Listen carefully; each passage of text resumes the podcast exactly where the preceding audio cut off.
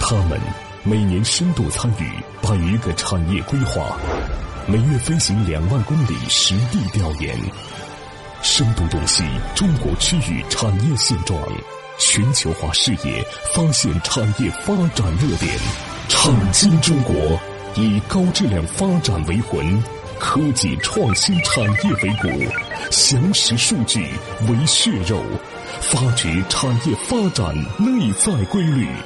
创新中国与趋势同行。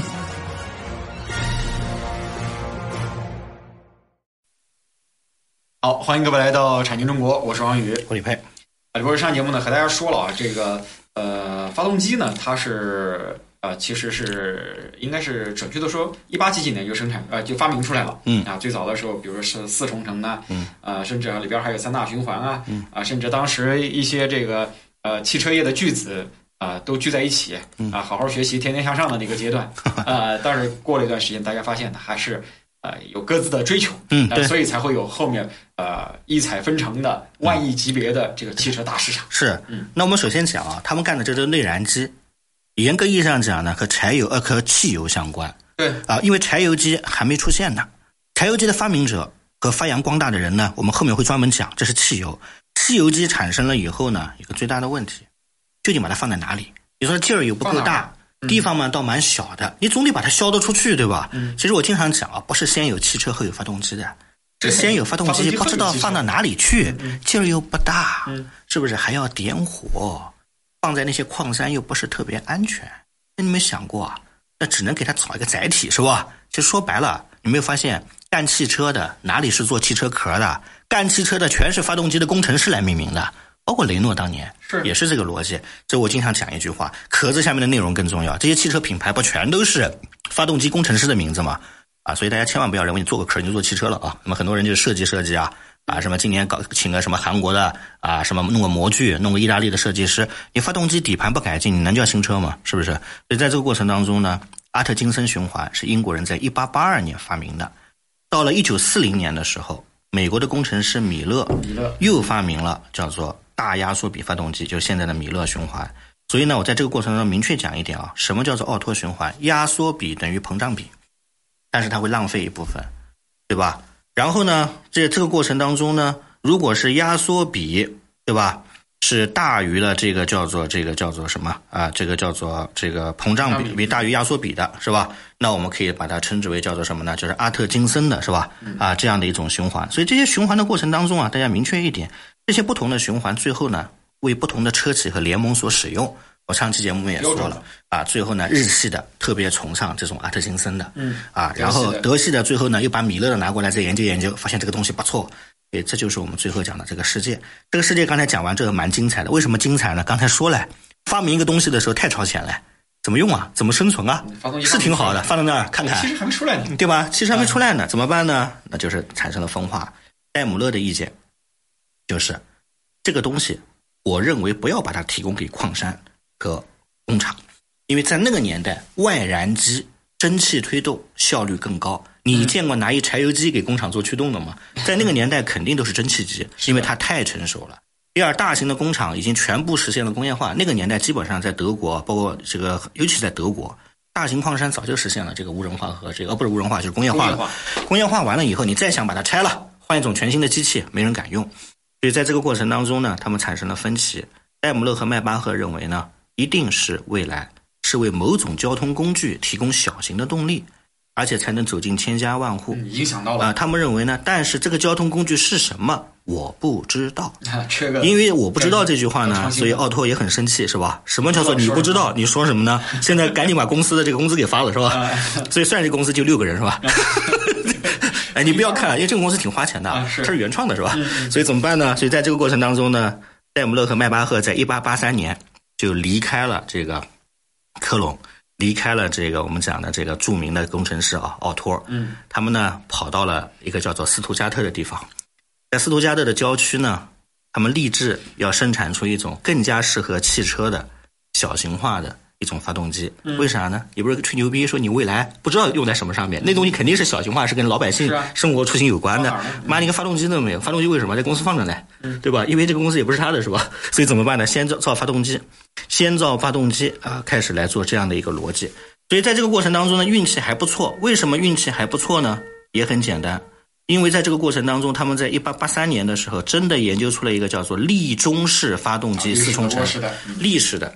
他当时为什么叫立中呢？他经常讲一句话，和你家客厅放的那个钟的大小差不多，因为跟钟大小差不多。当时的欧洲人是这么认为啊，说这个钟放在家里嘛，又不碍地方。如果一个发动机大小真能做成像一个普通的家庭用的钟一样，那这不是很好吗？而且还金光灿灿的。那个年代的东西充充满了机械感和工业感，是吧？然后呢，又是四冲程的，对吧？又是使用这样的一种，所以呢，在这个过程当中呢，啊、应该来说，他们终于把它发明出来了。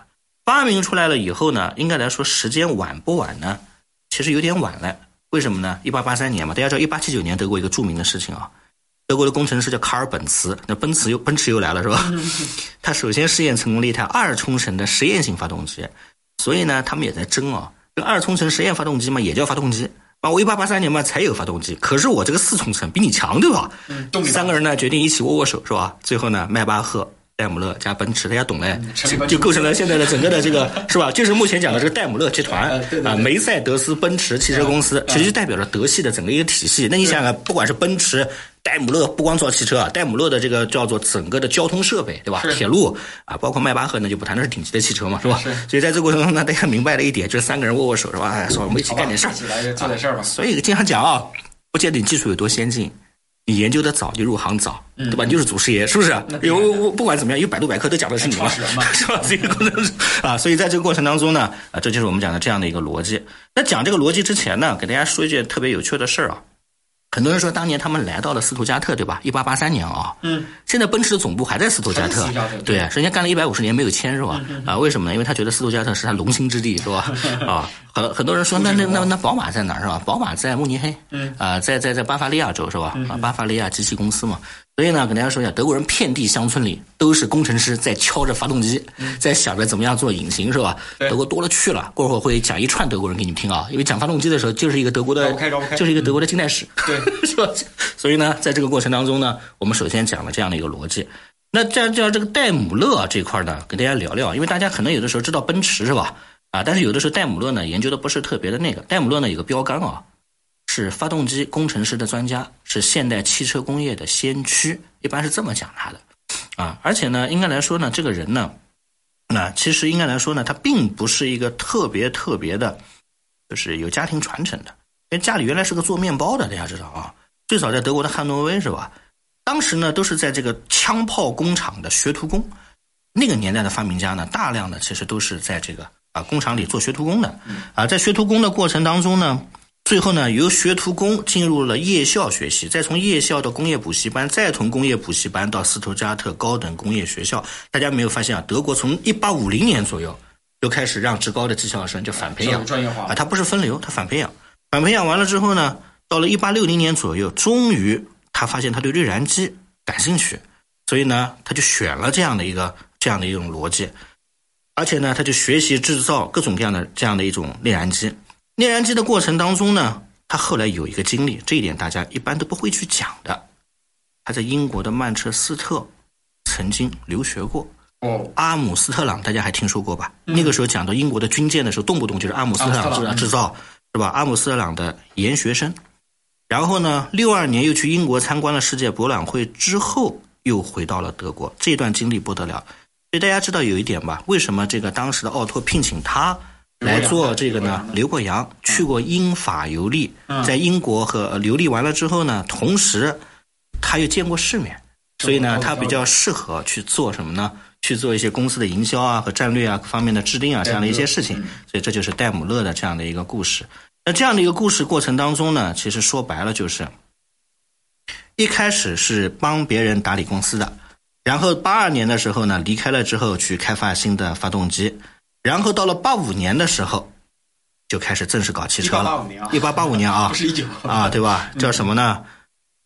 叫做双轮的摩托车。其实说白了，两个轮子的自行车一样的。嗯，给它装一个发动机，是不是就变成两轮车？所以呢，世界第一台摩托大家记住这比较冷门，严格意义上讲是戴姆戴姆勒勒啊发明的是吧？但是宝马一直讲是吧，它的摩托车特别好是吧？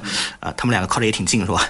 所以在这个过程当中呢，啊，到了一八八六年的时候呢，又弄一辆马车，上面装个发动机，就变成了第一台汽汽车，车是吧？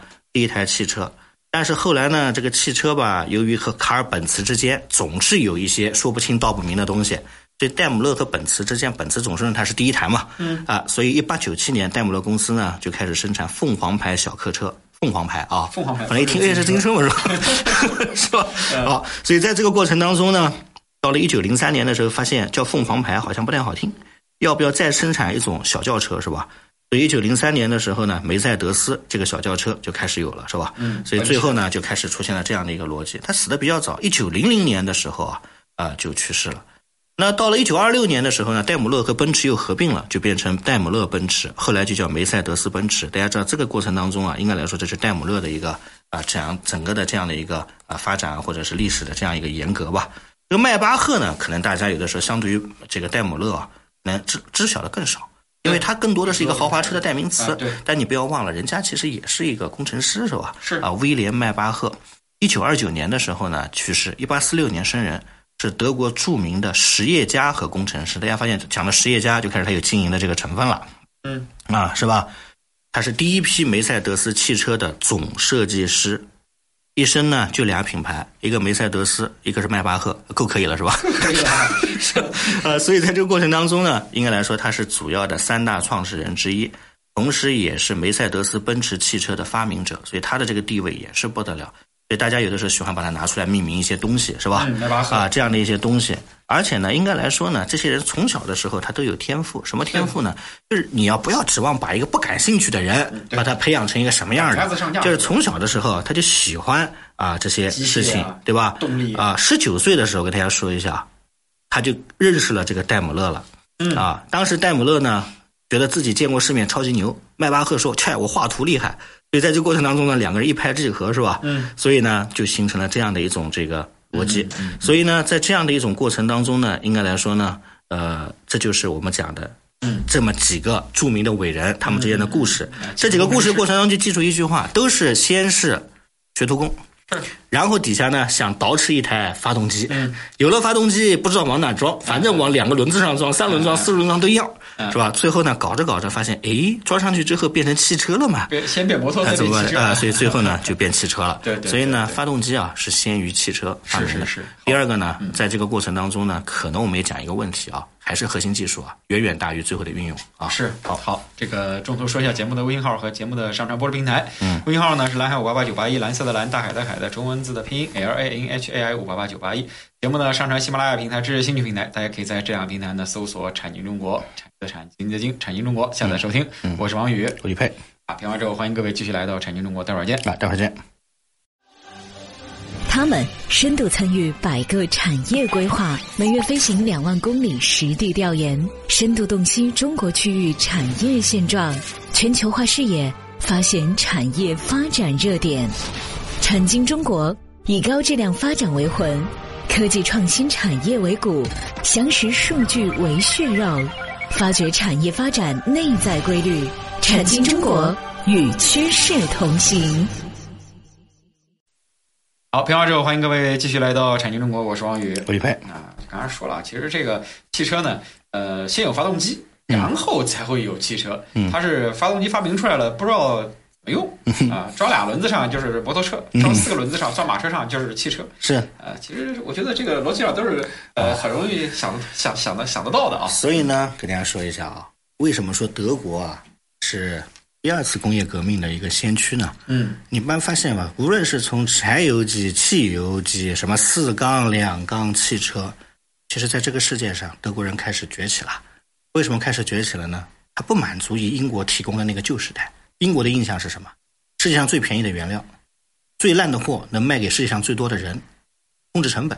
海军呢，把这个贸易线条控制着，工厂里用着最落后的各种各样的老式蒸汽是一机种成功。大家能想象到这样的一幅场景吗？嗯，德国人什么都没有全力运，动开始疯狂的全民在做划时代的创新。所以这两点啊是完全不一样的，是不是啊？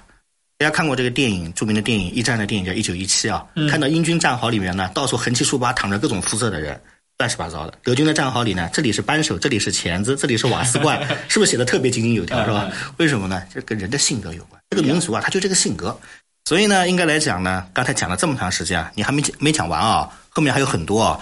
所以呢，我们今天首先讲第一个问题，就是三个人终于聚齐了，是吧？戴姆勒、梅赛德斯是吧巨头？啊，包括奔驰是吧？汽车产业的三啊，巨头在这过程当中呢，应该来说呢，他们这三巨头聚成了之后呢，其实为什么奔驰在全世界各地啊，我跟大家说一下，在日本的豪华车市场啊，奔驰仍然是第一。很多人经常开玩笑啊，说哎，其他车也不是不能开，对 吧？问题是你买奔驰就是情怀，是吧哎 情？怀因为你就讲讲这些三个人，再讲讲他们的这个故事，是啊你觉得叫始祖鸟级别的这种， 是吧？所以啊，所以呢，怎么办呢？所以呢，跟大家说一下，自带好人卡。但是它也存在有一定的技术问题，是吧？包嗯括对嗯什么什么漏油之类的，是最近炒的挺厉害的，是吧？但是呢，它的这个福报啊，我估计还得吃到下个世纪，是啊吧？ 所以，所以，所以呢，呃，这可能就是他们的这个在初期先人创造出了这么多的这个精彩和对，生传平统这个新型啊，所以很多人就讲了不得了哎。那这个里边终于明白了为什么德系统治着这个世界呢？因为德系本身的这个世界就够你研究半天了，不要说是德系统治的这个世界是吧？嗯因为其他家所有的加起来也没有德系里边的这些公司工厂啊来了个多是吧？所以呢，还这来就得早，啊，对，所以呢，我们从这个奥托，对吧，讲到了他的这个重大的发明，嗯，啊，奠定了汽车的发动机的基础。奥托手下的两个人呢，跟奥托发生了分歧，说你老大天天造发电机干嘛？当然不是说奥托的这个工厂不好啊，人家发电机也垄断了全世界很多，是吧？但是呢，这就赶汽车，是吧？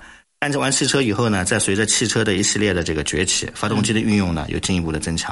所以这就是我们讲的整个的一个叫做发动机的初期的啊世界，这个世界还没讲完呢。嗯，为什么呢？我给你讲了半天，是不是讲了个柴油呃汽油的？内燃那么柴汽油呃吧柴柴油柴油的呢，电的呢，是对啊吧？航空的呢，所以大家记住啊，就是了解一个行业之前啊，不要整天啊就断章取义去什么网上找点资料，你把这个世界的逻辑研究清楚。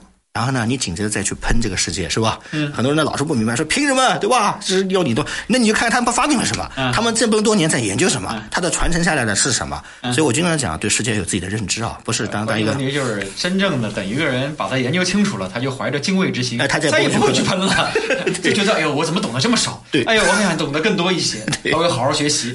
所以这个也很难说啊哎。对是呃一旦这个人不喷了呢，他就反而呃定下心来，好好的去研究研究。对哦，这么回事。啊，好好， 行，可以这么说啊。好，那这下期节目的时候呢，咱们把这个眼光暂且从德系，嗯啊、再移回到新大陆。为什么这么说呢？啊、因为电动也是有发电发动机的，用电是可以驱动啊，对吧？所以电这块呢，美国人的发明家特斯拉嗯发明了世界上第一台的叫交变电流的发动机。很多人说我知道的，特斯拉不是也用了这个发动 机吗？是吧？是吧？啊，特斯拉用了特斯拉发明的啊交变电流发动机的这个技术，是吧知？道为什么啊那要叫车特斯拉用他的名字啊命名了？对好啊，因为之前也有人命名过什么啊戴姆勒了，就是电动的奔驰嘛，是吧？啊是吧？好，呃，时间关系啊，最后说一下节目的微信号和节目的上传播出平台。微信号呢是蓝海五八八九八一，蓝色的蓝，大海的海的中文字的拼音 L A N H A I 五八八九八一。节目呢上传喜马拉雅平台和知识星球平台，大家可以在这两个平台呢搜索“产经中国”，啊，这个产业的产，经济的经，产经中国下载收听。我是王宇，我是李佩，感谢各位收听，再见。再见。